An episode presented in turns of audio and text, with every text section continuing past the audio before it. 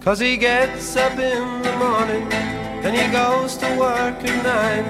And he comes back home at 5.30, gets the same train every time. Cause his world is built on punctuality, it never fails. And he's all so good, and he's all so fine. And he's all so healthy in his body and his mind. He's a well-respected man about town,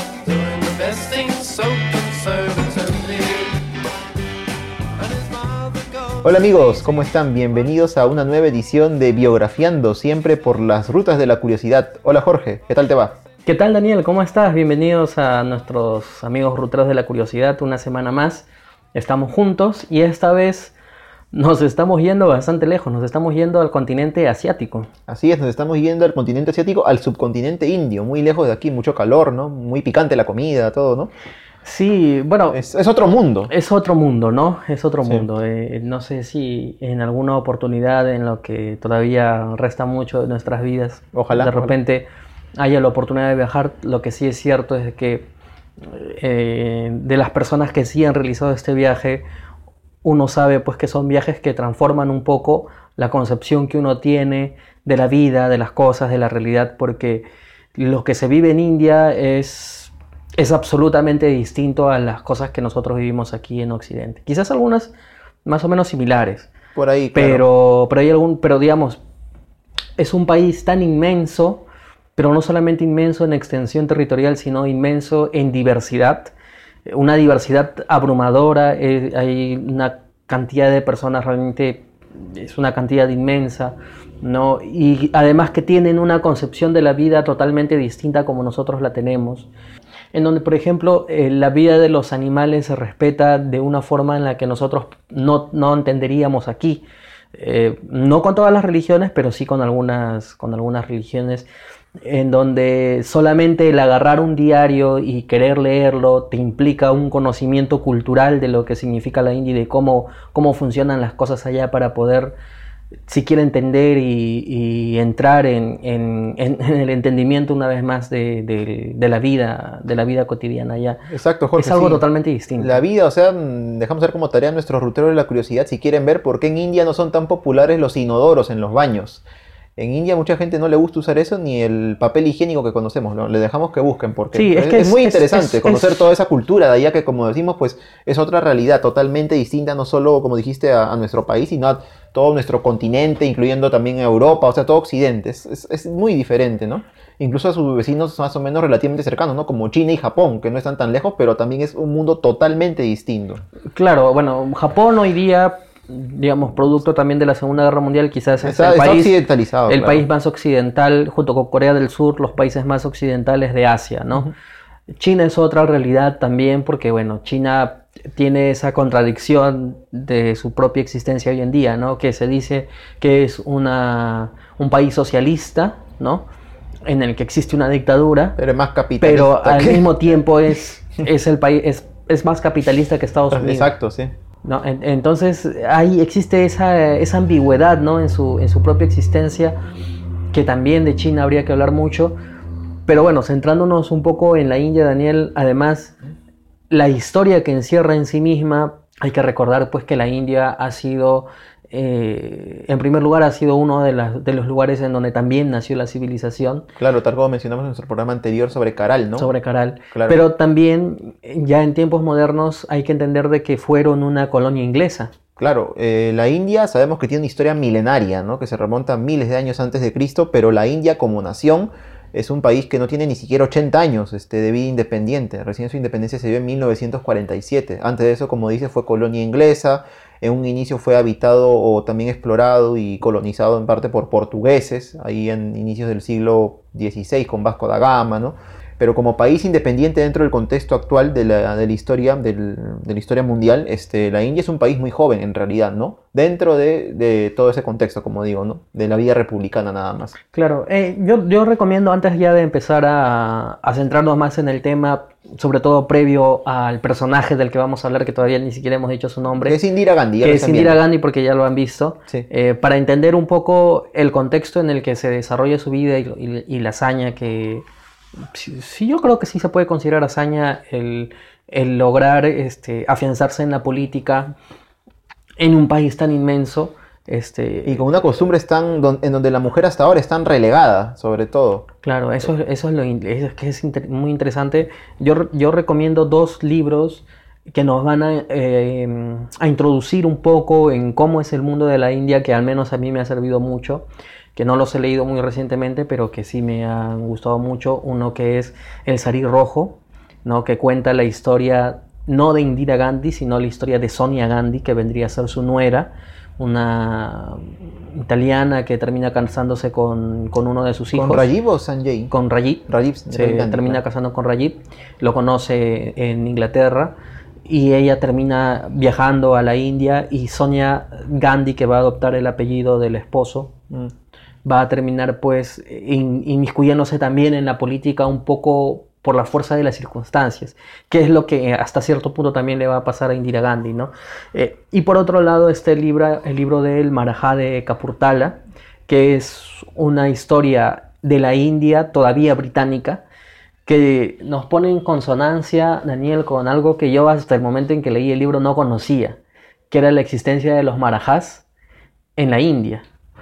Y los marajás pues eran, no sé si alguien se imagina pues este un príncipe tipo Las Mil y Una Noches, ¿no? Claro. O tipo este Aladino que vamos a ver, que, que creo que esta semana estrenan la película. Más o menos, ¿no? Porque esos son musulmanes, pero No, la cultura es muy parecida. Pero es que sí. Sí. Y además que la India es el, el- el país, el segundo país de, de ascendencia musulmana en el mundo, a pesar de que no es un país Musulmán. mayoritariamente Exacto. musulmán. Pero es que es tan inmenso. La población ¿no? es inmensa. El Congreso, el Parlamento en la India tiene casi 800 miembros para que todas las, las regiones, en fin, de ese país estén representadas. Imagínense. O sea, es, es- es brutal. O sea, las cifras en lo que se refiere a India, en, en tamaño, en cantidad de población, cantidad de culturas, religiones, idiomas, es, es brutal realmente. Por eso es conocido también este.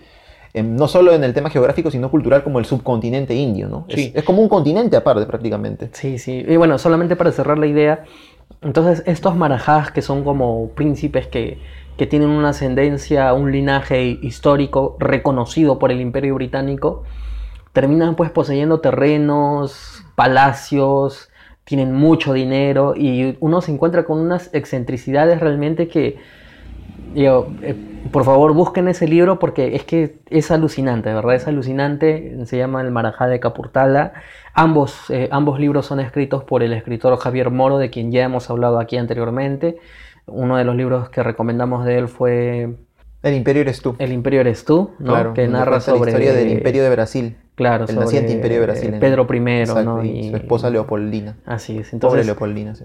ese, ese libro es genial Sí. y, y digamos que, que nos introduce un poco y nos, y no, no- no- nos, nos pone en, en contexto de cómo es la India. Claro, ¿no? Bueno, acá tuvimos nuestro Marajá hace un tiempo, el Marajá de Relucea, técnico de Melgar creo que fue, ¿no? bueno. Sí. Bien, entonces ya empezando a hablar de la vida del personaje que nos convoca el día de hoy, que es Indira Gandhi, pues bueno, ella fue primera ministra de la India y es por eso, como decías Jorge, que llegar a, al, al cargo, a un cargo tan alto, porque el primer ministro en la India es el, el cargo del poder ejecutivo más importante de ese país, es quien lleva las riendas de la nación. Entendamos primero que la India a diferencia de los países de Latinoamérica, del Perú en este caso también, este, no, no es un país donde el presidente es, es la cabeza del poder ejecutivo quien toma las decisiones más importantes, quien tiene mayores atribuciones. En la India hay un presidente, en efecto, pero es el primer ministro quien, quien es el encargado de tener, de, como digo, el, el gobierno real del país. Algo parecido a lo que ocurre, por ejemplo, en Inglaterra, ¿no? que fue el país que, que, conquistó la India, digamos, de cierta forma, y lo tuvo como, su colonia hasta, mediados del siglo XX. ¿no? En, en Inglaterra, en el Reino Unido, la cabeza del poder es la reina, o el rey, bueno, en este caso la reina Isabel II, pero quien, quien en realidad es el jefe del gobierno, quien toma las decisiones, quien va a las reuniones y todos esos temas, es el primer ministro. ¿no? La India más o menos heredó esto, ¿no? solo que en vez de un rey o una reina tiene un presidente. Y el primer ministro es quien es el encargado del poder ejecutivo, el, el principal, como mencionábamos. Claro. Indira Gandhi llegó a este, a este cargo y es por eso que queremos hablar de ella en esta ocasión, ¿no? En un país, como decíamos, donde la cultura es tan distinta, en donde el machismo aún es predominante, mucho más incluso tal vez que en Latinoamérica, donde también es un gran problema ahora. Claro, porque hoy en día, pues a veces se busca en la historia, ¿no? Los personajes que, digamos, de alguna forma defendieron consciente o inconscientemente del feminismo o corrientes feministas cuando, cuando la corriente todavía no existía en sí misma. E Indira Gandhi en una etapa tan temprana se mete a la política gracias a su padre, eh, pero luego ella toma las riendas de un país tan inmenso y con unos, con unos problemas tan grandes, pero tan grandes en donde la pobreza, en donde algunos eh, prejuicios, en donde las castas que hasta hoy día existen, supuestamente están abolidas, en donde ese pensamiento atrasado a su vez no permitía el desarrollo del país, pues ella va a lograr encauzar ¿no? un gobierno que con sus luces y sus sombras pues vamos a encontrar que, de todas maneras toma esa aposta y, y bueno, funda un partido o hereda un partido, quizás el partido político más importante del mundo, sobre todo por la cantidad de sus, de sus miembros. Claro, Jorge. Bueno, este, como dijiste, eh, Indira Gandhi en este caso empezó a participar en la, política gracias a su padre. Y como yo creía de niño, recuerdo uno diría tal vez, oh, entonces su padre de repente o su familiar fue el conocido Mahatma Gandhi, ¿no? Uno, el, principal líder en lo que se refirió, refirió a la independencia de la India, pero no es así. Indira Gandhi, familiarmente hablando, no tuvo nada que ver con Mahatma Gandhi pero ella sí fue hija de un gran líder de la India, tal vez el segundo después del mismo Gandhi. A ver, me expliquemos, en este caso ella nació en la ciudad de Allahabad, que actualmente se conoce también como Priyagraj, es una ciudad que está en la parte central de la India, lejos del mar, el 19 de noviembre de 1917. Ella fue hija de Jawaharlal Nehru. ¿Y quién fue Jawaharlal Nehru? Fue el segundo primer ministro de la India. Eh, y fue también un partidario muy importante en el tema de la independencia de la India respecto al Reino Unido. Fue muy amigo de Mahatma Gandhi, fue un luchador ¿no? de los, por, por la independencia de este país. ¿no? Y bueno, él ocupó el cargo de primer ministro durante más de 10 años también en la India. Entonces fue un personaje importante en la historia de este país. Sí, bueno, eh, su padre, Nehru, ¿no? Vamos a ponerlo así, digamos, vamos, a, vamos a cortar el a, cortarlo para, para, digamos, para ubicarnos bien. Su padre, Nehru, este, efectivamente era un abogado, fue un abogado sí. Eh, que, que tuvo la oportunidad de tener eh, educación inglesa, ¿no? Él se educó y, aprendió su profesión en Inglaterra y luego cuando regresa a la India y cuando está trabajando, él tuvo que hacer un viaje al interior de la India porque habían llegado pues unos pobladores a, que le querían que los asesoren en un, tema de terrenos, ¿no? Que querían agarrarse a sus terrenos, qué sé yo. En este viaje él, digamos, abre los ojos a lo que realmente era la India, porque claro, él vivía en una ciudad cosmopolita, ¿no? Claro, era un hombre acomodado, tenía, un hombre que, tenía dinero. Claro. entendamos que todavía aquí estamos en, este, India es una colonia británica y obviamente el Imperio británico había hecho ciudades para la élite, por decirlo así, ¿no? Para la élite, para que puedan vivir bien, para que digamos que los excesos del clima que hay en la India no sean tan perceptibles, ¿no? Pero él hace este descubrimiento y entiende realmente la pobreza que existía en la India y cómo es que vivían las personas en la India. Paralelamente a este descubrimiento que él tiene, este descubrimiento personal, es que en otra parte del país estaba naciendo la figura de Mahatma Gandhi. él no tenía un discurso de violencia, sino más bien tenía un discurso de paz, de amor. Claro, de, de obediencia, no violencia, no, de obediencia, no, perdón, desobediencia, pero de no violencia. Exacto. Pero la visión de Mahatma Gandhi era, si bien que entre las castas no exista discriminación, también era la idea de que la India debía ser un país profundamente religioso, ¿no? que a través de la, de la religión y de la meditación se puede encontrar esa, esa sintonía, ¿no? Y luego obviamente de la, de la, de la liberación de, de, la India. Mm, en cambio, el padre de Indira, Nehru, era, tenía una visión mucho más racionalista de las cosas. ¿no? Él pensaba de que en realidad la religión de por sí era una tara. ¿no? Era más político que Gandhi, sin duda. Era más político, pero también más racional, ¿no? porque él pensaba de que la, una India laica iba a ser el inicio de una India progresista. ¿No? Porque claro, quitando tú el factor de la religión y quitando tú algunos prejuicios que tiene tras de sí la religión, pues ibas a poder, digamos, hacerte cargo ya de asuntos más tangibles, ¿no? De la alimentación, de la desnutrición, de las enfermedades, qué sé yo. Entonces, lo increíble es que a pesar de que, de que, de que tenían visiones contrapuestas, a pesar de eso, se convirtieron en grandes amigos y juntos tuvieron pues y lucharon por, por una India independiente, ¿no? Entonces cuando, cuando el padre de Indira Nehru conoce a Mahatma, Mahatma pues lo ve un poco y dice, bueno, este, ¿qué nos puede aportar este chico que en realidad pues es este es un señorito, ¿no? Claro. Entonces lo manda, ¿no? A, a A lo- este a los- pueblos, a los pueblos más recónditos de la Por el- India. la zona norte del Himalaya, creo. ¿no? Claro, para empaparse justamente de la realidad, para que, que conozca justamente esta realidad. Y bueno, es así que se forma este movimiento y Nehru va a pasar muchos de sus años en la cárcel, ¿no? Eh, pero bueno, es, es Es el contexto en el que nació Indira Gandhi, como dijimos, ¿no? En 1917, el 19 de noviembre. Y claro, ella tuvo una infancia un poco difícil porque, como dice, su padre estuvo encarcelado en algunas ocasiones, también él paraba viajando debido a toda su actividad política eh, en pro de la independencia. Y su madre, que era Kamala Nehru, era una mujer que también apoyaba a su esposo en todos estos temas de acerca de la independencia, de la libertad. Este, llegó a incluso a dar algunos discursos esta señora en lugar de él cuando estuvo él de viaje o encarcelado. Pero al mismo tiempo era una señora con una salud muy, muy quebradiza, muy, muy- era muy enfermiza ella.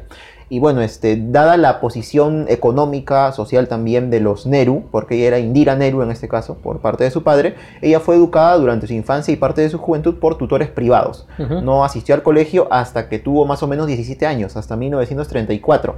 Y ahí fue eh, matriculada y estudió en diversos colegios en las ciudades de Delhi, de Allahabad, su ciudad natal, también de Bombay, e incluso un colegio en Suiza, imagínate. Tenían todo ese dinero ellos, esa posición para poder mandarla a estudiar. Al mismo tiempo también la señora Nehru, Kamala Nehru, eh, debido a sus enfermedades, en fin, que tenía, también a veces tenía que ir a, a Europa a hacerse tratamientos. Pero Ujú. también veamos ahí, ¿no? Cómo, cómo ese contexto de esa cantidad, pues no, porque no cualquier persona en la India tiene, y en esa época, ese dinero para poder hacer esos viajes, ¿no? Te mando a estudiar, mando a mencionar a mis hijos a, a Europa, o a mi esposa la mando a curarse a Europa, cualquiera no puede, ¿no? Darse ese, ese lujo, entre comillas. Y después de esto, eh, Indira Nehru todavía eh, mantenía ese apellido, eh, ingresó a la universidad, a la Universidad Visva Bharati, eh, en- que era, fue fundada en este caso por Rabindranath Tagore, que ha sido tal vez el más grande poeta de la India, incluso ganó el Premio Nobel de Literatura. Jorge, si alguna vez nos vamos por los que vivimos en Lima o están en Lima por la zona de Ate Vitarte, pasando el paradero Ceres, habrán escuchado alguna vez Tagore bajan, ¿no? Tagore, este paradero es por Rabindranath Tagore, que fue un poeta indio. Y ahí él conoció a Indira Gandhi, que era muy joven, o Indira Nehru todavía, y ahí fue donde él le puso su segundo nombre, que era Priya Darshini, que significa algo más o menos como la que es digna de, o la que es bonito verla, algo así, algo así significa ese nombre que le puso. Y ella le gustó mucho y lo adoptó legalmente como su segundo nombre, ¿no? No solo era Indira Nehru, sino Indira Priyadarshini Nehru. Mm. Bueno, entonces poco después ella sufre eh, una pérdida muy grande que es la de su madre. Su madre fallece de tuberculosis en Suiza mientras estaba tratándose en la ciudad de Lausana en Suiza y poco después... su, su madre fallece joven, sí, ¿no? muy a, lo- joven. a los 36 años. Sí, muy más. joven, no tenía ni siquiera 40 años la señora, pues eh, como te digo era muy enfermiza, su salud era muy, muy, muy débil. Claro, eh, eh, mm, solamente para, para contextualizar, hay que entender un poco que, o sea, tal y como lo estás contando, la infancia de Indira fue una, in- una- una infancia difícil. O Sí. sea, claro que es, es cierto que perteneció a una familia acomodada, pero tras la decisión de Nehru, de su padre, de meterse de lleno en la política, eh, va a llevar una vida absolutamente distinta, porque era en, en, eh, una vida en, lo que se mezcla, en, el- en la que se mezclaba lo familiar con lo político, porque en sus casas se hacían reuniones políticas, su padre a veces tenía que fugarse, su padre pasó nueve años en la cárcel, su madre también en, en algún momento también fue encarcelada, ¿no? Entonces eh, llega incluso a decirse que eh, en algunas ocasiones cuando iban a su casa y decían nadie los puede atender porque, porque mi papá y mi mamá están en la cárcel. Entonces, ¿no? Entonces hay que entender un poco eso, ¿no? Entonces, ¿cómo era la relación que ella llevaba con su padre? Muchas veces a través de cartas, ¿no? Porque no Claro. podían verse, ¿no? Entonces, eh, ahí existen todavía registros de algunas cartas que Nehru le mandaba a Indira cuando ella tenía seis años, ¿no? En donde le hablaba de algunas cosas de política, pero también del cariño que le tenía. Entonces, es aquí cuando Indira también conoce al mismo Mahatma Gandhi. claro, hay una foto incluso de ellos dos. Claro, ¿no? Y entonces Indira eh, ve a Mahatma Gandhi y, y- y existe una confianza entre ellos, ¿no? Ella le va a contar algunas cosas, eh, eh, pero, pero o sea, hay que entender de que desde que era niña, prácticamente desde que tuvo uso de razón, lo familiar y lo político estuvo totalmente entrelazado, o sea, no hubo una, una, una vivencia familiar di- distinto a lo de lo político, era, era uno Claro, solo. era una familia dedicada Era, a la era política. uno solo, era uno solo, era eso, claro. O sea, Indira se crió en ese ambiente. Por supuesto. Y Jorge, bueno, seguramente viendo, como dices, este, tratándose del futuro de su hija, pues Nehru, en este caso, poco después de la muerte de su esposa, decide enviar a su hija Indira a estudiar nada menos que la Universidad de Oxford, en Inglaterra. Y ahí justamente algo curioso es que Indira Gandhi tuvo que postular dos veces, bueno, Indira Nehru todavía, dos veces, porque eh, una materia que, que, que, jaló, como decimos acá, o que reprobó, fue el latín, que en ese entonces, bueno, no creo que lo sea ahora, era obligatorio saberlo para poder ingresar a la universidad. Y una vez que logró ingresar, se desenvolvió bien en varios, este, en varios ámbitos de las ciencias sociales, ¿no? Como historia, economía, política, hacía actividades dentro de la universidad, ¿no? Junto con otros compañeros, iría muy bien, pero el latín siempre se le dio mal a Indira Nehru, todavía en aquella época. Y bueno, lamentablemente eh, Indira Nehru no pudo terminar de estudiar su carrera en Oxford debido a que estaba haciendo diversos viajes este, entre Europa y la India. Y en aquella época, justo más o menos dos años, claro, dos años después, en 1939, es que inicia la Segunda Guerra Mundial. Entonces ir hasta Inglaterra era un poco complicado debido a las batallas que se daban en el mar, los bloqueos, en fin, ¿no? Y bueno, debido a esto es que ella no pudo terminar su carrera en Oxford. Pero eh, en aquella época conoció a quien se convirtió en su esposo, eh, que en marzo de 1942 se casaron. Fue Feroz Gandhi, Feroce Gandhi, Ahora, ahí uno diría, ah, este señor entonces de él tomó el apellido, es cierto. Por ahí se convirtió en Indira Gandhi. Pero este señor Feroce Gandhi no era pariente para nada de Mahatma Gandhi. ¿Qué ocurrió? Este señor Feroce Gandhi, este, también de muy joven, abrazó la causa independentista de la India. Y una de las figuras que él más admiraba era justamente Mahatma Gandhi. Pero Feroce Gandhi se llamaba también, se apellidaba Gandhi, pero tenía otra forma de escribirse el apellido con H intermedia y con Y al final. Y entonces él dijo, mm, pero si mi apellido suena igual que el de él, mejor me lo cambio a Gandhi, tal como lo conocemos, con G-A-N-D-H-I. Bueno, como será en, idioma hindi, hindi, no sé. Pero este, bueno, me cambio de apellido y así voy a estar más relacionado todavía con la causa independentista. Se cambió el apellido y bueno, fue así que Indira Nehru se convirtió en su esposa y con ella pasó a ser la señora Gandhi. Claro, así que ese cambiazo de apellido. Es un poco complejo, creo, explicarlo así por audio, pero. Sí, sí, digamos que su esposo se, se, cambió el apellido. Se cambió el apellido. O sea, sí se llamaba Gandhi fonéticamente. Ahí está, sí. ¿No? Pero ortográficamente ese Gandhi era escrito de otra forma. Y ahora vamos a ver con el alfabeto de la India, que cómo será eso sí. sí. Entonces, este, él inteligentemente cambia las letras que para que parezca de verdad Gandhi como si fuera familiar de Mahatma Gandhi, o al menos que compartan el apellido, pero en realidad es que no eran familiares, ¿no? Claro. Entonces, eh, en un primer momento su padre no estaba muy de acuerdo con, el matrimonio, porque sí es cierto, pues, que, que Feroz, ¿no? Firoz, no, no estoy Feroz, Firoz, eh, Firoz creo que es, eh, era pues un miembro muy activo de la, de la resistencia, del, de, digamos, de este movimiento. Independentista pero tampoco es que le veía grandes, grandes atributos, digamos, para el, para el, para ser esposo de, de, Indira, teniendo en cuenta pues que, que, venía pues de una familia, digamos, no tan importante, ¿no? Y se iba a incluir con la, una de las familias más importantes de la India, que era los Nehru. Los Nehru, ¿no? Pero bueno, al final Indira no, dijo que se quería casar porque incluso algunos médicos le habían dicho que era poco recomendable tener una vida familiar en el sentido de tener hijos, porque claro, ella tuvo toda una infancia, una adolescencia difícil por la, por la tuberculosis, que también ella tuvo. Claro, ella tiene problemas de salud, sí. También tuvo tuberculosis, pero aquí el tema es que ella sí obtuvo un mejor tratamiento y bueno, se salvó y al final sí se, llegaron a casar. Claro, y llegaron a tener sus dos hijos, ¿no? Que nacieron en 1944, Rajiv Gandhi, que fue el esposo, este futuro esposo de Sonia Gandhi que mencioné al inicio del programa, y en 1946 Sanjay Gandhi, que también fue un personaje político importante en la India, pero que veremos en bloques siguientes.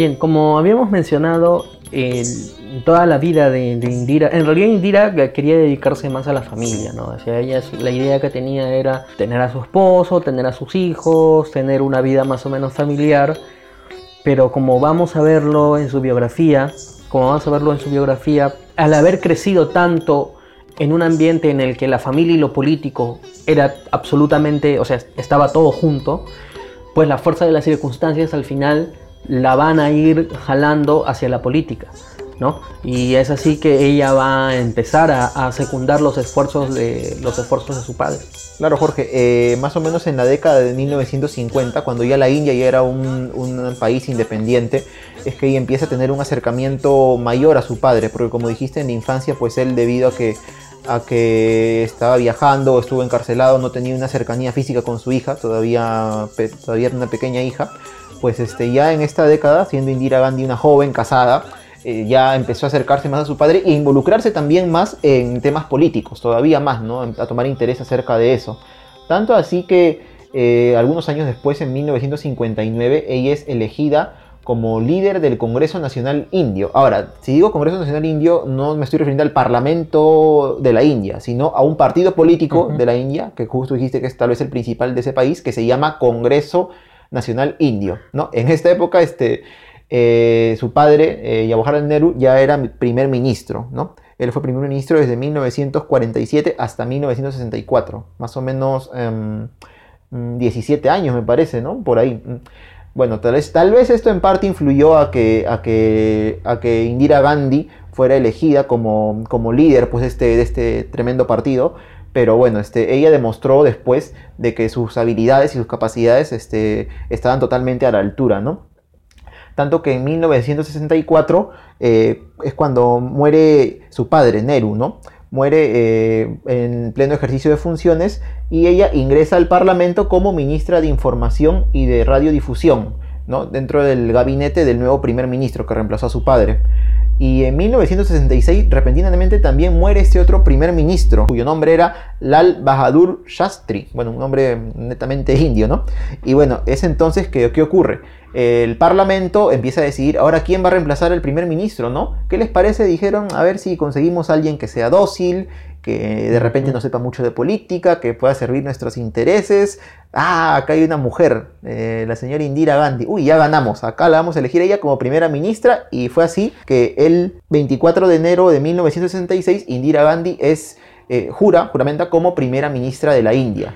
Pero, a ver, lo que es algo que, no, no, veían venir. ¿ah? Claro, lo que pasa es que, eh, en primer lugar, ella no quería, pues, o sea, por eso te digo, ¿no? O sea, fue jalada por las circunstancias eh, que al final la terminaron poniendo ahí. Ella en un primer momento no quería ser este, primera ministra no le, no le interesaba mucho la idea. Para ese entonces ya sus hijos estaban estudiando en Inglaterra, mantenía una correspondencia continua con ellos, ¿no? Entonces ellos también estaban preocupados por la, por la situación en la que de repente iban a, su madre iba a terminar siendo primera, primer ministro y eso para ellos pues iba a ser un peligro de muerte, ¿no? Porque como, como hemos visto era una situación bastante vulnerable. Y ahora, era una situación además en el que la India, justo antes de que Indira sea proclamada como primer ministro, había tenido tres años de sequía continua. Exacto. ¿no? Eh, hay que entender también que en la India la lluvia de los monzones es importantísimo, es vital para poder eh, lograr la subsistencia de los cultivos para, para, ese año. Si es que no llegan esas lluvias, pues no, no se puede. Y habían sido tres años en los que no habían llegado esas lluvias. Y efectivamente, como tú lo has dicho, Daniel, los políticos, la élite, quería pues tener a una persona maleable, ¿no? manejable, que pueda obedecer a sus intereses, que pueda ser influenciada y de esa manera seguir teniendo algunos privilegios que hasta entonces tenían. Y es así cuando piensan que una mujer va a ser pues absolutamente manipulable y propugnan a, Indira Gandhi para el, para el gobierno. Lo interesante es que se van a encontrar con que Indira Gandhi tiene una fortaleza eh, seguramente heredada por su padre y no va a dejarse influenciar tan fácilmente. Así es, Jorge, y teniendo en cuenta, como dices, la, el estado en el que recibió el país, ¿no? la sequía que se estaba dando, lo cual obviamente se traducía en una escasez de alimentos, lo cual también se reflejaba en una crisis económica, había inflación, había desempleo, o sea, imagínate en la India con esos problemas, olvídate, ¿no? Y, pero de todas maneras, Indira Gandhi, pues una vez que ya estuvo dentro del cargo de primera ministra, dijo, bueno, estoy acá, yo voy a tomar liderazgo no solo del, del, país, sino también de mi partido, porque no quiero, pues seguramente pensó que, que vengan y me quieran apabullar o me quieran este, convertir en una especie de títere ¿no? de ellos. No, yo, voy a yo soy la primera ministra, yo voy a tomar las decisiones. Y es de esta forma que en, ella, ella empieza a hacer algunas reformas más o menos de corte socialista y poco después, en febrero de 1967, es que hay unas elecciones generales. A ver, las elecciones en la India, vamos a, explicarlo un poco, son distintas a las que ocurren acá. Las elecciones generales en, el Perú, por ejemplo, eh, son aquellas donde elegimos al presidente y a los congresistas o parlamentarios de una forma directa. Es decir, todos los ciudadanos mayores de 18 años votamos y elegimos a nuestros gobernantes. En la India, las elecciones generales solo envuelven a lo que es el Parlamento. Ahí es que se moviliza prácticamente toda la población de la India para poder elegir a los parlamentarios. En cambio, la elección del presidente y del, del, primer ministro se da de una manera distinta, se da de una manera indirecta, ¿no? por medio de colegios electorales, este, en donde los votantes pues, se reducen a una cantidad tremenda. En este caso, en febrero de 1967 hubo elecciones generales en donde el partido, el Congreso Nacional Indio, con la justa llegó a una mayoría, no absoluta, sino con las justas, por lo que Indira Gandhi pudo continuar como primera ministra, no, pudo, no tuvo que salir de su cargo. Si otro partido hubiera ganado estas elecciones, otro hubiera sido la historia. Bueno, y también para, digamos, para, para poder eh, ver el perfil que ella va a tener como primera, como primera ministra, por ejemplo, podemos referirnos a un hecho cuando ella todavía era ministra de, Información, ¿no? Ella estaba en Cachemira, que es justamente la región de donde son oriundos los Neru, ¿no? Que es, eh, ¿Qué es lo que pasa? Que justo cuando ella está de viaje, digamos, en una especie de vacaciones, entre comillas, en Cachemira, va a suceder que eh, a ver, pero es que para esto también tenemos que retroceder, Daniel, porque Pakistán en realidad pertenecía antes a la India. Claro, este, la India y Pakistán y también Bangladesh, si alguien tiene un mapa a la mano, por favor, sería de mucha ayuda, o de repente en el celular lo pueden ver. Ahora, la tecnología ha avanzado tanto, pero imagínense, o sea, todo el dominio colonial británico que, que, era conocido como India, incluía la actual nación de la India y también Pakistán, que es un país enorme y con una cantidad de población tremenda, y Bangladesh. Y esta región de Cachemira, eh, que actualmente es administrada una parte, mm, la mayor parte por la India, otra parte por Pakistán y una pequeña parte por China, imagínense, este, es limítrofe entre, esos tres países, este, todavía está en disputa, ¿no? Y en aquella época también lo estaba, era una zona que, estaba, este, eh, no se sabían, los, los, indios querían eh, tomar toda esa zona. Los claro, el, tema es que cuando se, produce la independencia se, produce la famosa partición, ¿no? Entonces esta partición hace que se originan en la, o sea, en la misma fecha en la que se estaba produciendo la independencia, en esta zona del país se produjeron matanzas porque en Pakistán había muchos hindúes que trataban de escapar a la India, ¿no? Eh, a la India que todavía pertenecía a la India y de la India muchos musulmanes intentaban escapar a lo que hoy día es Pakistán. Claro, porque resumiendo, disculpa Jorge, este, para, para también contextualizar, eh, esta división se hizo ya en una vez que llegó la independencia de la India porque se quería en la India un país que tuviera mayoría de hindúes, personas que profesan el hinduismo, y Pakistán, personas de mayoría musulmana, ¿no? Claro. O sea, indios que profesan la, religión islámica. Claro, pero bueno, lo que pasa es que aquí vienen pues los movimientos religiosos, eh, digamos los extremistas, ¿no? Entonces, pero bueno, eso pasó cuando era la independencia. Ahora, cuando Indira, antes de asumir su papel como primer ministro, es que se encuentra con que justamente de Pakistán, un movimiento pro-pakistaní entran a la India, ¿no? Supuestamente como, como disfrazados como personas que pertenecían a organismos internacionales de ayuda social, con la intención en realidad de levantar una especie de, rebelión en toda esta zona. Entonces, el gobierno le dice a Indira que regrese a Nueva Delhi, pero ella en vez de regresar a Nueva Delhi va al frente, va al frente y eh, se va hacia hace un paseo por las poblaciones tratando de animar o de, mm, alzar los ánimos para rechazar esta, este movimiento pakistaní que al fin y al cabo también era una especie de movimiento de invasión. ¿no? Entonces, tan es así que para la, para la prensa eh, señala, ¿no? Indira es el único hombre en un gobierno de ancianas, ¿no? Dando cuenta pues que el papel del gobierno era un papel reducido, que no tomaba los pantalones y más bien Indira sí. Entonces, a partir de aquí es que también su perfil que la va a terminar llevando a ser primera ministra, se va perfilando, ¿no? Se va perfilando, va a lograr que la gente se identifique mucho con el, con el gobierno que ella está realizando. Y si bien, si nosotros estudiamos, este, Daniel, un poco la, digamos, la corriente política por la que se desarrolló Indira, es cierto que es una corriente más bien populista, muy ligado al socialismo. Claro. En un primer momento, ella hizo un viaje a Estados Unidos. Hizo un viaje a Estados Unidos cuando el presidente era Lyndon Johnson. Ahora, ella hace este viaje recién asumido el, Su- el- su gobierno. su- su gobierno, porque era necesario tener ayuda social de los Estados Unidos. O sea, ella entendía, ella no quería, digamos, proyectar una imagen en la que, en la, que la India se someta a los intereses de Estados Unidos. Pero en ese momento, cuando recién empieza su gobierno, para ella era más importante obtener ayuda social de los Estados Unidos porque cada día que se atrasaba esa ayuda social significaba decenas o centenas de miles de muertos en su país. Es decir, cuando, solamente para darnos una idea, cuando ella llega al gobierno, la mayoría de personas efectivamente profesaban el hindú, El hinduismo. el hinduismo, pero así como la mayoría de, ciudadanos profesaban el hinduismo, tenía a 100 millones de personas que profesaban eh, la religión musulmana. Y, y sin contar otras religiones, los siglos. O sea, y cada año la población demográfica crecía a un ritmo de, ponte, que cada, cada año nacía un nuevo país de España en la India.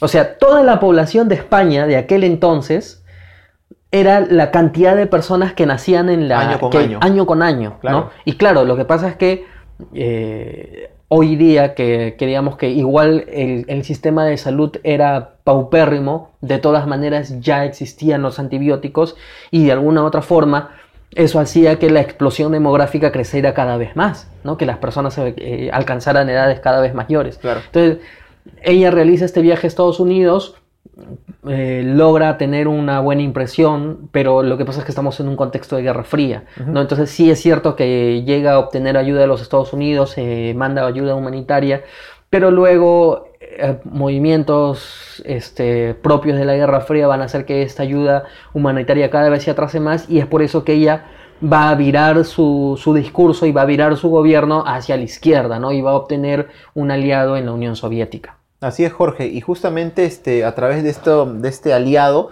y también de las políticas de corte socialista que dijimos que empezó a impulsar Indira Gandhi después de 1967, están entre ellas, por ejemplo, eh, la Revolución Verde, que era una especie, como ella la llamó, de, de programas, de actividades este, relacionadas a la agricultura, a la producción, para poder justamente superar todo este contexto de sequía, de escasez de alimentos que había en la India, por lo cual justamente también vino la ayuda humanitaria por parte de los Estados Unidos y también inició algo, algo que tal vez muchos no esperaban, que era empezar el, eh, a, hacer el proyecto del programa nuclear de la India. O sea, no sé si necesariamente armas, pero al menos este, artefactos relacionados con energía nuclear, algo que obviamente en muy pocos países tienen hasta ahora en el mundo.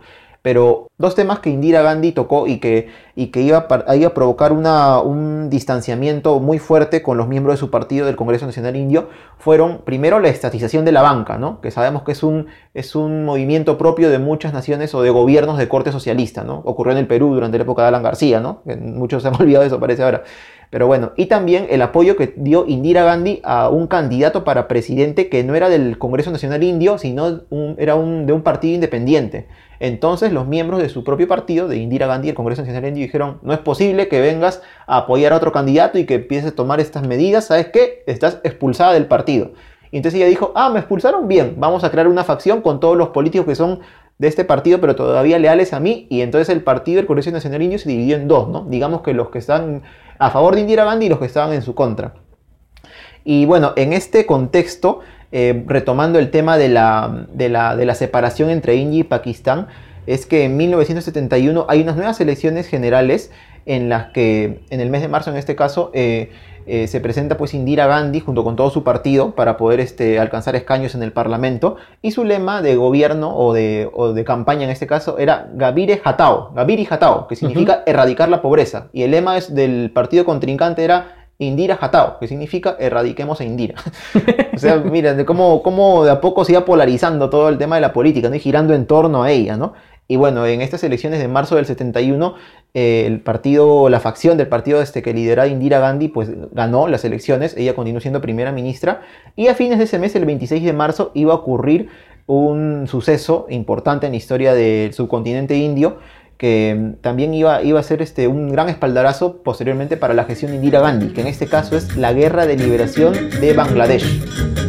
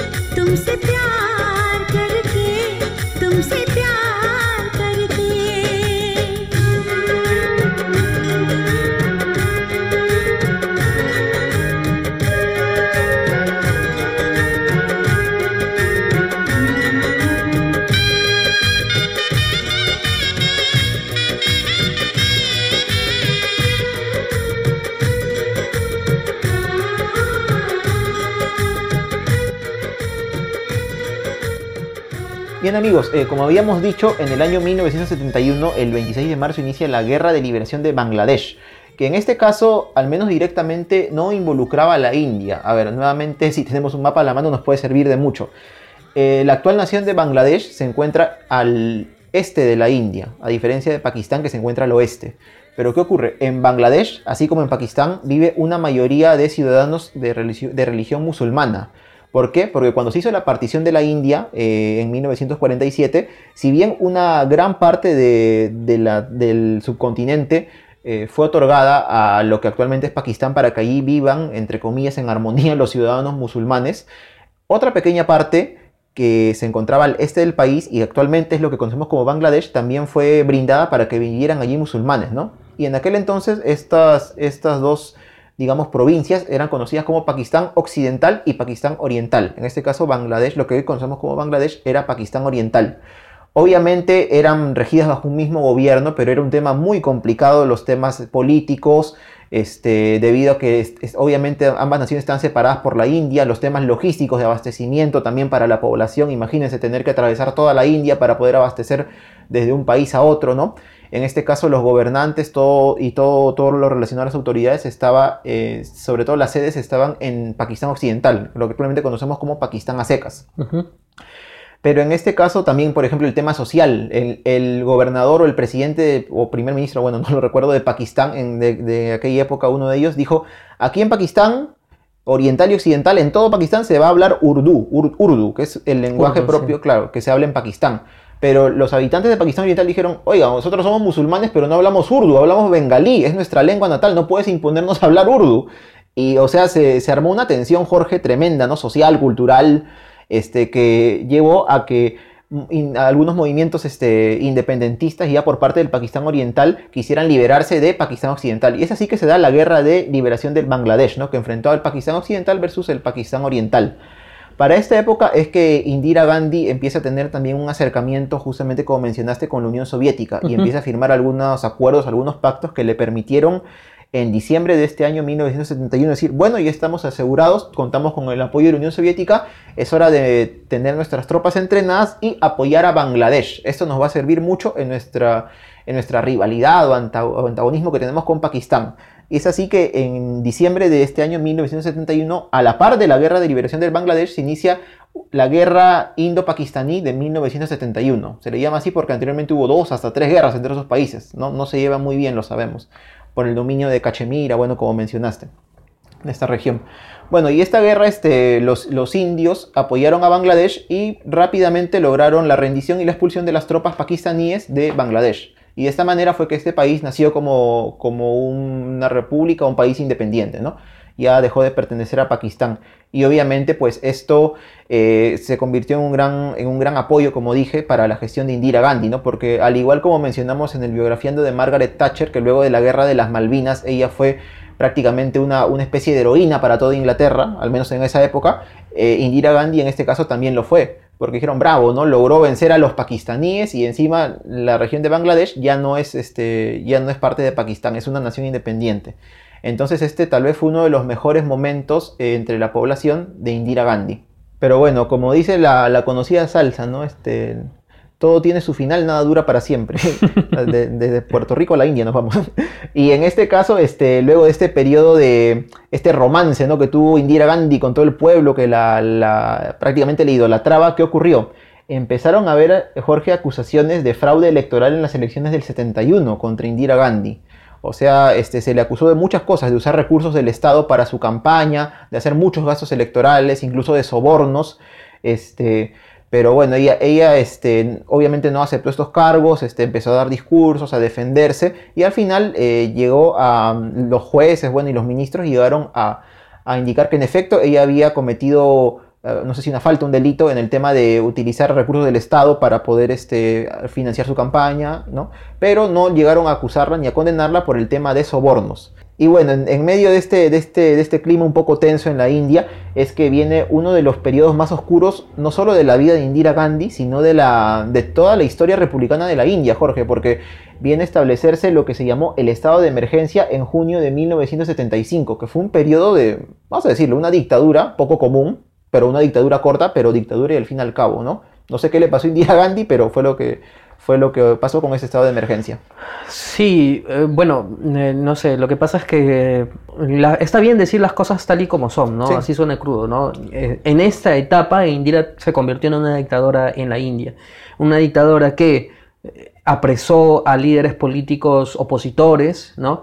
que tuvo como uno de sus papeles preponderantes no solamente a Indira, sino a uno de sus hijos. Claro, Sanjay Gandhi. A Sanjay. Sí, Sanjay, sí. A Sanjay porque prácticamente él va a convertirse en uno de los líderes de la dictadura desde las sombras, porque no era alguien que aparecía, no era alguien que daba discursos, y sin embargo él tenía una red de funcionarios que trabajaban para él y que cometió una serie de abusos en los años en los que duró esta, esta situación de emergencia.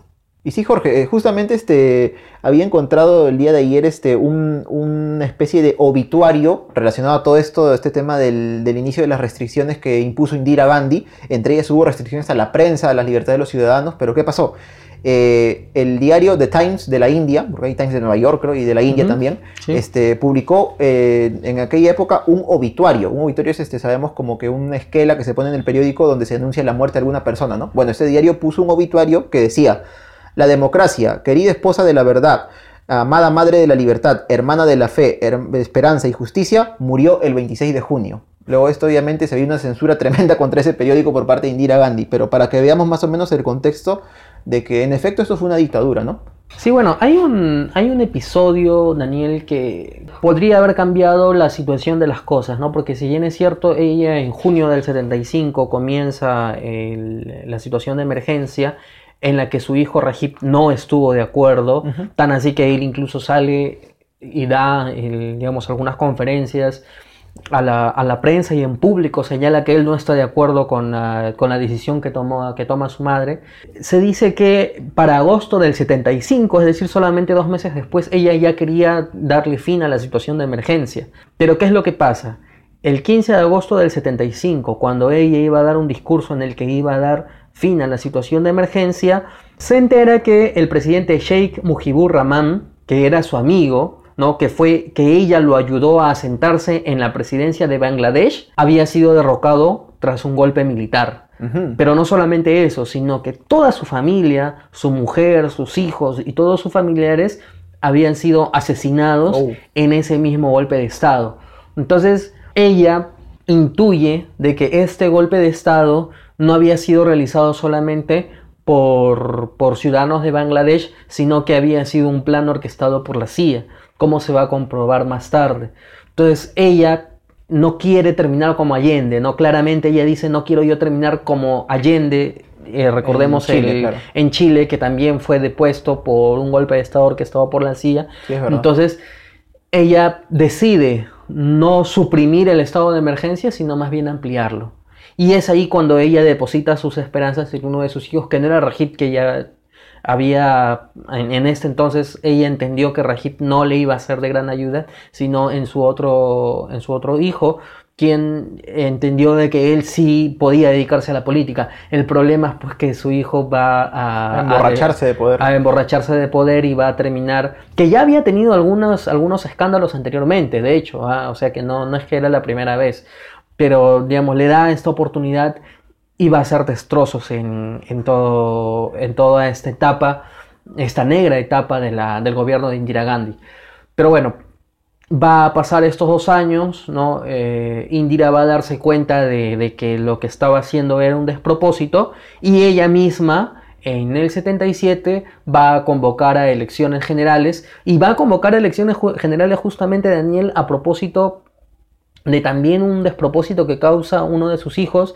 No recuerdo ahorita el nombre de la población, pero es una población en donde él ordena hacer, eh, a destrozar algunos templos de que, que tenían miles de años de existencia con el fin de ampliar unos, unos terrenos, una calle. Oh. ¿no? Entonces eso ya de por sí para ella fue demasiado, fue la gota que derramó el vaso. Y es que decide ¿no? que se convoquen a elecciones generales, obviamente que su hijo no está de acuerdo, libera a todos los presos políticos que tenía y se desarrollan las elecciones generales del año 77. Así es, Jorge, esas elecciones en las que obviamente esta vez el partido de Indira Gandhi pues perdió, ¿no? Y ascendió al poder como primer ministro Morarji Desai, que era el líder de un partido, una coalición en realidad de varios partidos, entre ellos el Congreso, la facción del Congreso Nacional Indio que no está de acuerdo con Indira Gandhi y otros partidos más, ¿no? Y bueno, él llegó al poder y en ese mismo año eh, es que empieza nuevamente a hacerse ya, bueno, Indira Gandhi ya no tenía un puesto en el Parlamento, no tenía ningún trabajo fijo, empezaron nuevamente a hacerse las investigaciones esta vez por lo que se le acusaba, ¿no? Corrupción, este, eh, utilizar fondos del Estado para su campaña política, y es así que ella es arrestada en dos ocasiones, aunque estos arrestos, Jorge, son más, más simbólicos que arrestos en realidad, porque la primera vez ella es arrestada el 3 de octubre de 1977, pero solo permanece un día en prisión, y luego es arrestada nuevamente en diciembre de 1978. Esta vez sí permanece en prisión, me parece que un mes o un poco más, algunos meses, este, pero como te digo, no son, ah, bueno, para el menos incluso para el delito del que se le acusaba es un periodo corto, ¿no? Sin embargo, Jorge, eh, este arresto y el, bueno, este arresto implica pues que Indira Gandhi era culpable de lo que se le acusaba, no fue tampoco bien utilizado por sus adversarios, pero en cambio ella sí supo manejarlo bien, porque empezó a dar discursos en donde tácitamente como que daba a entender yo he cometido este delito y bueno, pido perdón, en fin, ¿no? Pero empezó a calar nuevamente este, con ese carisma y esa, esa gran oratoria que ella tenía, porque era una gran oradora entre el pueblo, ¿no? Y es así que vienen nuevas elecciones generales en 1980, en el mes de enero, en donde sorpresivamente ella vuelve a ganar, esta vez nuevamente con el Congreso Nacional Indio, que era su partido.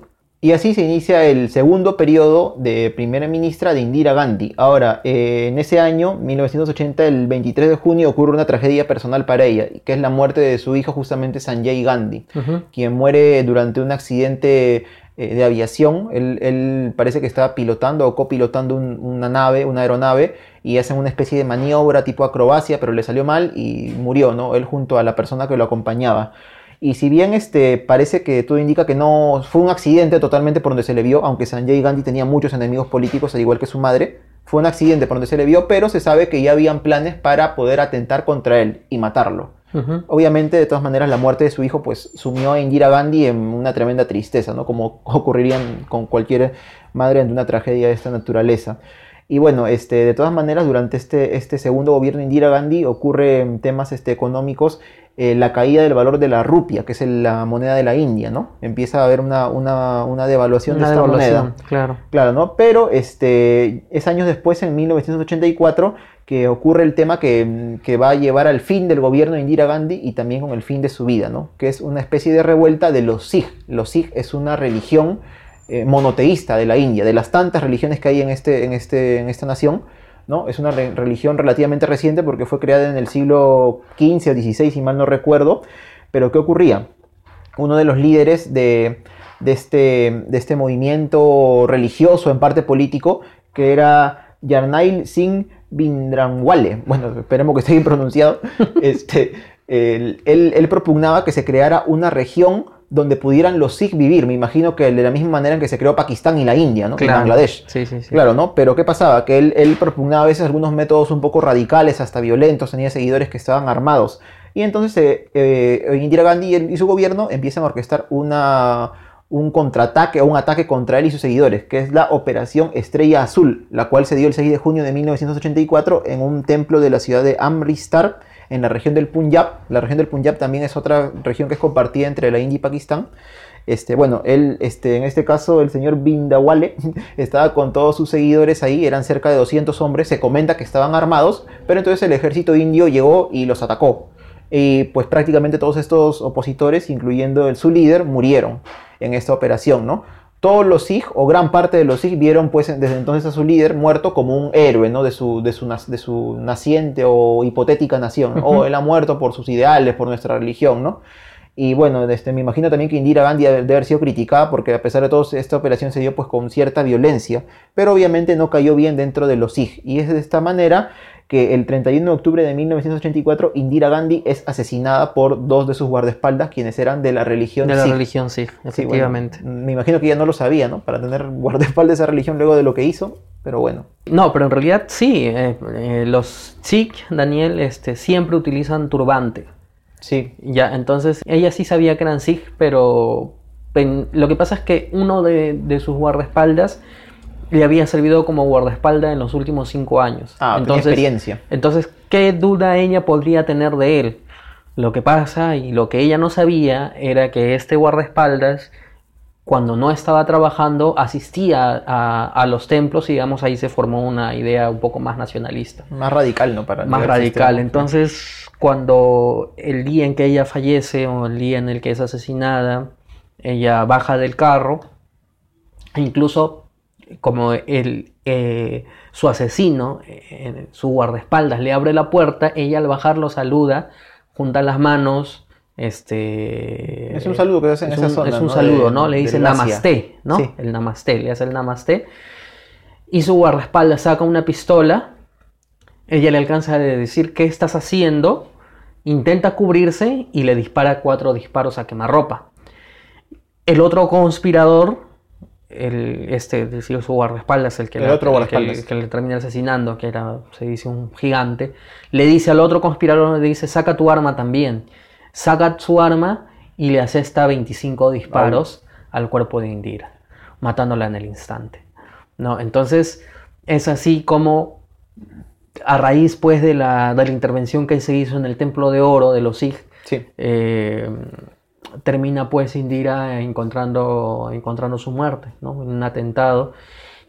Y bueno, va a pasar lo que, lo que hemos mencionado, ¿no? La fuerza de las circunstancias parece que a la, a la familia de los, de los, de los Geru, que- De los Gandhi, de los, Gandhi, de los Nehru Gandhi, Gandhi, de Nehru los Gandhi. Nehru Gandhi, Claro.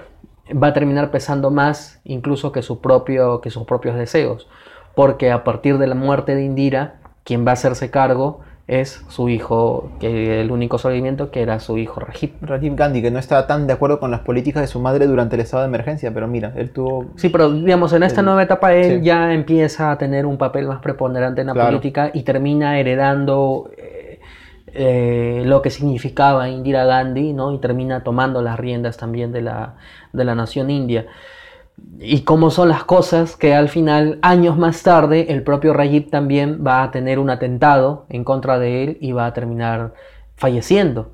Y de su esposa, Sonia, Gandhi, de quien hablamos al principio del programa, esta Que era italiana, sí. que era italiana, eh, va a terminar también convirtiéndose en, eh, en gobernante en la India. ¿no? Claro que ya estaba convertida, ya era, ya era india, ¿no? pero Sonia Gandhi también va a terminar convirtiéndose en, en gobernante Claro, en, el, peso del apellido, pues, ¿no? El- por eso te digo, ¿no? sí. Incluso hay una frase, si es que la encontramos por ahí, la vamos a publicar en el, en el, en el programa respecto a que cómo ya el propio Nehru decía que eh, es más importante, a veces es más importante la obligación, ¿no? O sea, el deber que uno tiene, este, que incluso la vida familiar o el amor propiamente dicho, ¿no? Y entonces es algo que se va repitiendo constantemente, ¿no? Nehru toma la decisión para dedicarse a la política Indira no quería dedicarse tanto, es decir, tenía así, El ella admiraba a su claro. padre.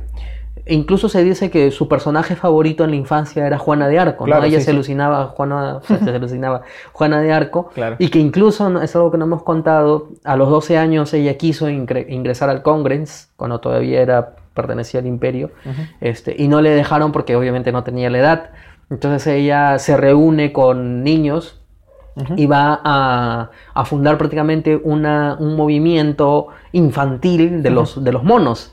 Ah, y este movimiento infantil va a apoyar, va a apoyar este, al, al movimiento independentista, llevando recados, ayudando en, en algunas cosas. Es decir, ella ya tenía esa, esa, esa semilla, ¿no? Entonces, su padre obviamente va a estar orgulloso de ella. Pero luego cuando se casa ella no es que quiera dedicarse a la política, pero la fuerza de las circunstancias la terminan apoyando a su padre y convirtiéndola en, en primera ministro. Pasa todo lo que hemos contado, fallece, su hijo, Rajit, que tampoco en un primer momento no quería dedicarse a la política, termina también convirtiéndose a la política, termina también siendo primer ministro, lo terminan asesinando también y su esposa Sonia, que, que en su momento pues tampoco le, le interesaba mucho, termina también este, imbuida en esto. Entonces es, es que es, es muy interesante, ¿no? Es muy interesante lo que pasa. Y, y lo que pasa también es que en la India sirve mucho, o sea, todavía hay esa, o todavía existía esa idea de la de lo que significaba la dinastía, ¿no? Porque entonces eran los Gandhi, pues, ¿no? Claro. O sea, tenían su partido político, pero eran los Gandhi. Entonces, siempre todos Claro. querían que los Gandhi siguieran esta, esta, esta, mm, digamos, esta suerte en la política, sean los que, los que dirigieran el partido del Congreso. Tan es así, Daniel, que hoy día los hijos de Sonia y de Rajit también se dedican a la política. Claro, el ¿no? nieto de Indira Gandhi. Está Priyanka y está Raúl. Ra- Raúl. Raúl, ah, con H intermedia, ¿no? Sí. No, Raúl, eh, Raúl Gandhi. está Raúl y está Priyanka, que también se dedican a la política, es decir, hasta el día de hoy. Entonces hay uno para darse cuenta de cómo se desarrolló la política eh, en esta zona y Sonia de, de por sí todavía, Sonia Gani todavía está, está con vida, ¿no? Eh, Cuenta el escritor Javier Moro cuando escribe el libro de, Del del Sarí Rojo, Rojo, sí. que en realidad Sonia no quería que se escribiera sobre ella. Intentó por todos los medios que no, no se escribiera sobre ella. Su libro estaba totalmente vetado en la India. Entonces él logra sacar muchos, eh, digamos, en, algunos idiomas, pero en inglés no logra sacar el libro hasta cuando ella es derrotada en las elecciones y es cuando recién puede sacar el libro. Y lo- el libro tiene muchos detalles sobre la vida de Nehru, sobre la vida propia de Mahatma Gandhi, sobre la vida de Indira Gandhi, Claro. sobre la vida de Rajiv, Rajiv. sobre la vida de Sonia Gandhi y, y- y nos introduce además en lo que significa la India, ¿no? Entonces, bueno, no, no, nos ha tocado hoy día hablar de, de ella, pero también lo hemos querido por, porque podemos estar o no de acuerdo con alguno de los de los movimientos políticos o de las decisiones que tomó este, Indira Gandhi, ¿no? Claro. Sobre todo en la etapa de la, de la emergencia, Por supuesto. ¿no? Eh, digamos que, que no, no podríamos estar de acuerdo con, Con restringir con- con libertades. restringir libertades, ¿no? Claro. Con apresar rivales políticos, ¿no? Con establecer una dictadura. Pero hay que entender también de que y hay que reconocerle el valor que ella tuvo para tomar las riendas de un país que es casi un continente e intentar justamente llevarlo a un progreso, ¿no? Sacarlo un poco de la miseria y digamos y gobernarlo. Claro, Jorge, porque para ella hubiera sido muy fácil, este, una vez que fue escogida por el Parlamento como primera ministra, simplemente dejar pasar poco menos de un año hasta febrero del 67 que venían las nuevas elecciones, ¿no? Como, ay, pues estoy como primera ministra solo un tiempo y luego ya me dedico a mi familia como yo quiero, pero no, ella decidió tomar las riendas del país, de su partido y mira, este, se convirtió en una, en una tremenda lideresa, ¿no? Más allá, como dices, de que estemos o no de acuerdo con, con todo lo que las decisiones que ella tomó ya como gobernante. Del mismo modo como hablamos en nuestro segundo biografía de Margaret Thatcher, ¿no? Lo mismo, incluso ellas fueron amigas. Sí, incluso. sí, fueron amigas, se conocieron y fueron amigas. Pese a que tenían diferencias Indira, para. Indira le, le- le afectó mucho, por ejemplo, el atentado que sufrió Margaret a manos de Ira. Claro, en el ¿no? 81 creo. Claro, entonces para ella también le, le afectó mucho saber este tipo de, de atentados. Claro, y, y también la muerte de Margaret Thatcher, perdón, de Indira Gandhi afectó mucho a Margaret Thatcher, tanto que recuerdo haber leído en un diario en inglés ahora que estaba buscando este que ella declaró, ¿no? Voy a estrenar mucho a Indira y la vieron llorando casi, o sea, algo que, que Margaret Thatcher, por la dama de hierro, esté llorando, o sea, Claro, es que, es que es quizás también el carisma que logra tener Indira, que ella eh, logra caer bien incluso a adversarios políticos o adversarios ideológicos. Salvo ¿no? a Richard Nixon, que con él no se llevan bien, presidente de Estados Unidos. Bueno, sí, era, un poco, era un poco difícil, ¿no? Sí. Este, porque a Lyndon Johnson le cayó muy en gracia, incluso sus rivales políticos, algunos de los que estuvieron presos y que luego la- ganaron las elecciones del 77, reconocían, eh, a- eh, reconocían digamos, algunos, algunas buenas decisiones que tomó en algún momento Indira. Pero es que la propia Indira en vida intentó reparar el error que había cometiendo, siendo ella misma la que convocó elecciones generales. O sea, no esperó que se produjera un golpe de Estado, ponte, ¿no? Claro, Una junta eso- militar. decíamos que era una dictadura poco común porque fue corta, dictadura Claro, pero muy fue, corta. fue corta. ¿no? Porque fue un estado de emergencia, ¿no? Donde se estableció una dictadura ciertamente, pero fue ella la misma, ella misma fue quien le, le puso un par y quien terminó con eso. Claro que nuevamente regresó a las elecciones porque, porque bueno, es que pesa mucho ahí el tema del linaje en el sentido de que a las personas le significaba mucho la imagen de, de Indira como hija de uno de sus libertadores. Claro, de Nehru. Y claro. como padre, o, o, perdón, como madre también de la India, ¿no? Entonces, incluso cuando fallece su hijo Sanjay, eh, eh, a pesar de lo que había hecho, en la India se recrearon muchos hospitales, se crearon templos, se bautizaron calles, se bautizaron plazas a propósito de su muerte con, la nom- con el nombre de su hijo, Mm. ¿no? Entonces, para la India, la influencia que ha tenido la familia Gandhi a través de su historia desde su libertad y por su libertad ha sido muy importante. E Indira Gandhi ha, cumplido un rol fundamental en, en, todo, en todo este contexto.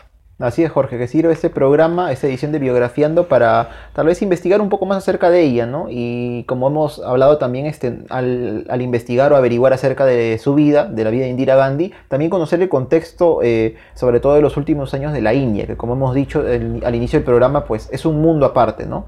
Y es, es muy interesante averiguar las costumbres, la historia que viene de años atrás, este, todo el tema que hay con Pakistán por la región, la, disputa por la región de Cachemira, el tema de las castas en la India que lamentablemente sigue dándose, aunque por suerte de una manera distinta, ¿no? Es un racismo mm, no tan asolapado que ocurre en la India, pero, pero bueno, todo ese tema, ¿no? Conocer más acerca de esa otra cultura que es tan fascinante.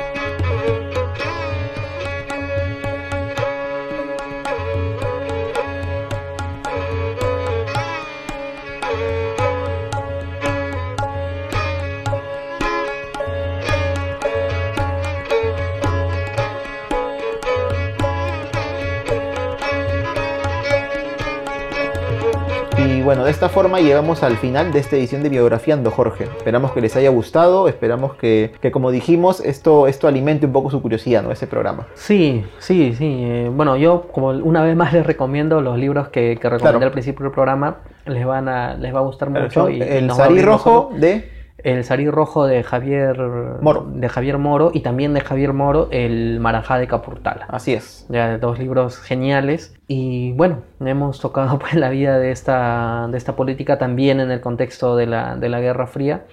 Y bueno, espero que haya sido de, de su agrado este programa. Daniel, si nos quieren seguir en nuestras redes sociales. Así es, pueden buscarnos en Facebook y en Instagram como por las rutas de la curiosidad. En Twitter nos encuentran como arroba por las rutas 1 y pueden seguirnos también a nuestras cuentas de Twitter personales. En mi caso me encuentran como Daniel Tucto, arroba da transporter guion abajo y a ti Jorge.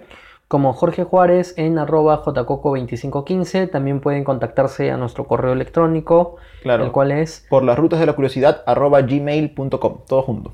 Así es, así que ya nos encontramos la próxima semana en una nueva edición de Por las Rutas de la Curiosidad. Así es, ya nos vamos de la India, ¿no? regresamos a Lima. nos vemos. Chao. Chao. I'm an